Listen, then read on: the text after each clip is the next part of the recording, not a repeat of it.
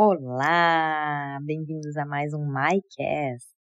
Chegamos hoje a quinto avatar do Senhor Vishnu, que é Vamana. É curioso que a história de Vamana, o que mais me deixava curiosa era por que que Bali é considerado um demônio se ele sempre é ressaltado pelas suas virtudes, como por exemplo da caridade. Isso me deixava muito curiosa. E eu quero dividir com vocês.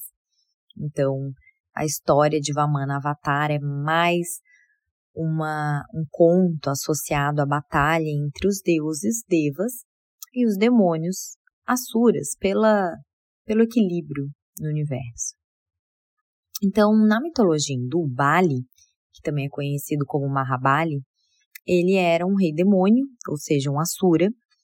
Ele era neto do sábio Pralada. E ele é conhecido por sua grande força, pela sua generosidade e ele queria o domínio dos três mundos: terra, céu, submundo. É, eu vou fazer os parênteses aqui clássicos, né? para explicar esses três mundos que a gente escuta muito, inclusive no Gayatri Mantra, é, que seriam diferentes planos, diferentes dimensões de existência.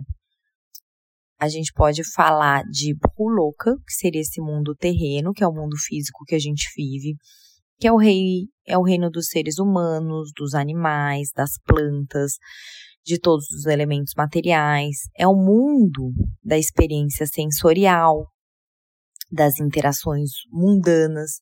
E nesse plano, as pessoas experimentam o ciclo de nascimento, vida, morte e renascimento. E daí a gente tem o mundo celestial, que é Swarga, louca, que também é conhecido como o reino dos deuses, dos devas, e é um plano de existência superior, ele é repleto de beleza, felicidade, prazeres divinos. Os devas residem nesse plano. Então, eles têm muita longevidade, poder, recompensas divinas pelas suas ações virtuosas. E a gente tem Pataloka, que seria um mundo subterrâneo, abaixo da Terra. Ele é considerado o reino dos demônios, é, das nagas, que são as serpentes. Outras, muitas entidades místicas é, vivem nesse plano. Pataloka seria um mundo inferior. Ele é descrito como um lugar de escuridão, mistério, poder oculto. E além dos seres maléficos, também ele é habitado por divindades protetoras e guardiãs. Então esses três mundos, eles representam diferentes estados de existência. Eles estão conectados através dos nossos próprios ciclos de nascimento e morte, da nossa consciência que é eterna. Né? De acordo com a mitologia hindu, a alma individual, que é o nosso diva, ele pode passar por esses diferentes mundos com base nas nossas ações, com os nossos karmas e assim se dá a nossa evolução espiritual. Então, alcançar os reinos celestiais, transcender os ciclos de nascimento e morte é um objetivo final da prática, por exemplo, do yoga. E voltemos para a história. É, Bali ele era um governante benevolente, por isso ele era muito popular entre o seu povo. E assim, ele, como ele era muito adorado, o seu poder cresceu rapidamente, mas junto com o seu poder cresceu também a sua sede de poder, de mais poder. Então ele se tornou uma ameaça para o equilíbrio cósmico e os devas é, liderados por Indra, que é o rei de Swarga, buscaram a ajuda de Vishnu, né, o conservador do universo, para conter o poder de Bali. E aí que entra Vishnu no seu avatar como Vamana, que ele confrontou Bali durante um ritual que, que Bali estava fazendo. Esse ritual que ele estava fazendo se chama Ashwamedha Yagna. O Ashwamedha Yagna é um dos rituais mais antigos e complexos da tradição védica. Nesse ritual, um cavalo, né, Ashwa, ele é selecionado e solto para percorrer terras desconhecidas seguido pelos soldados do rei. Se o cavalo atravessar os territórios sem ser desafiado, isso é considerado um sinal de supremacia do rei sobre aquelas terras. Então, aqui o Ashwamedha Yagna era uma demonstração de como o Bali estava expandindo o seu poder. Porque esse é um ritual que ele estava realizando para, vamos dizer, consolidar o seu domínio sobre os três mundos. E daí, durante esse ritual, Bali estava fazendo as oferendas, ele estava doando suas riquezas a, aos brahmanes, é, aos necessitados. Ele era um, ele era sempre retratado pelos seus atos de grande generosidade. Foi nesse momento que Vishnu, como Vamana, com uma aparência muito humilde, ele era um, imagina, um Brahmani anão. E ele carregava um guarda-chuvinha, que é um chatra, e uma vara de sacrifício, que se chama Yanyo Pavita, seriam símbolos da sua natureza divina. Bali reconheceu isso, ele ficou muito impressionado com a presença divina de Vamana e falou que Vamana podia pedir qualquer coisa que ele desejasse.